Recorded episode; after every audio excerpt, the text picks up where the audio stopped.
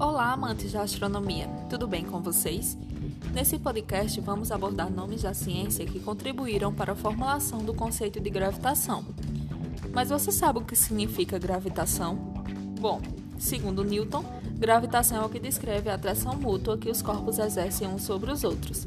Mas, como eu falei, vamos falar dos nomes da ciência que contribuíram para o conceito de gravitação. Então, não foi apenas Newton que contribuiu para esse conceito, não é isso? Então, vamos voltar um pouco no tempo e vamos falar de um carinha que veio lá para 390 a.C. Esse carinha é chamado de Aristóteles. Ele nasceu em Estagira e, quando tinha cerca de 18 anos de idade, se mudou para Atenas e lá passou a frequentar a Academia de Platão. Aristóteles não era aquele cara que tinha um conhecimento profundo de matemática ou de astronomia. Mas sua principal preocupação quando ele ia estudar o mundo físico era encontrar a causa dos fenômenos sem a preocupação de fazer uma descrição quantitativa da natureza.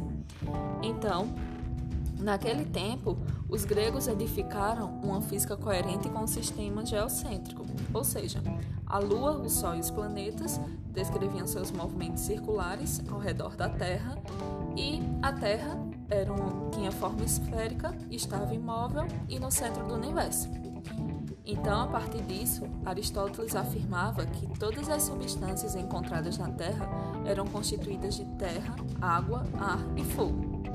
E esses elementos estavam associados a certos movimentos naturais simples, que eram o retilíneo e o circular. Os movimentos retilíneos eram que se aproximavam radialmente do centro do universo. Então, quando ele comparava esses movimentos com os movimentos presentes dentro da Terra, a partir dos fenômenos que ele observava, ele observou que, se um corpo é pesado, então ele poderia ser formado de terra ou água, ou a combinação das duas substâncias. Então, esse corpo se movimentaria para baixo. E se um corpo fosse leve, se ele fosse formado pelo ar ou pelo fogo, seu movimento seria verticalmente para cima. Mas Aristóteles observou que as estrelas e os planetas não caíam em direção à Terra e nem se afastavam, e nem muito menos descreviam movimentos retilíneos. Então, ele observou que esses corpos descreviam movimentos circulares em relação ao observador terrestre. Então, Aristóteles concluiu que esses corpos não poderiam ser formados por essas substâncias. E aí ele descobriu um, um quinto elemento, ao qual ele deu o nome de éter. Então, os astros seriam formados por esse quinto elemento e o movimento natural desses astros seriam formados através de uma substância circular. Esses corpos descreviam movimentos circulares em relação ao observador terrestre, portanto, não poderiam ser formados nem por substâncias pesadas, terra e água, e nem por substâncias leves, ar e fogo.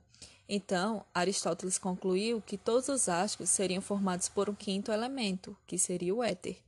O movimento natural desses corpos, formados por essa nova substância, seria o circular.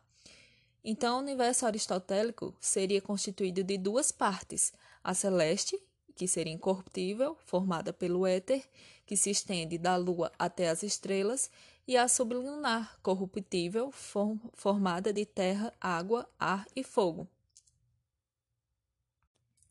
Então, Aristóteles assume assim, com os princípios físicos, os movimentos, o retilíneo para as substâncias corruptíveis, que seria a terra, a água, ar e fogo, e o movimento circular para uma substância incorruptível e eterna, que seria o éter. Esses princípios físicos eram coerentes com a Terra imóvel e esférica, ocupando o centro do universo. Admitir que a Terra era esférica e não em forma de disco trazia algumas consequências interessantes e quase absurdas naquela época. Seria possível navegar sempre numa direção e se chegar ao mesmo lugar de partida, dando-se uma volta na Terra. Admitia-se também que toda a Terra fosse habitada, poderia existir pessoas que estivessem de cabeça para baixo em relação a outras e que, no entanto, não caíam em direção ao céu. A própria Terra não está apoiada em nada e não cai em nenhuma direção. Além de utilizar argumentos observacionais, Aristóteles defendia também a forma esférica da Terra a partir da teoria dos movimentos naturais.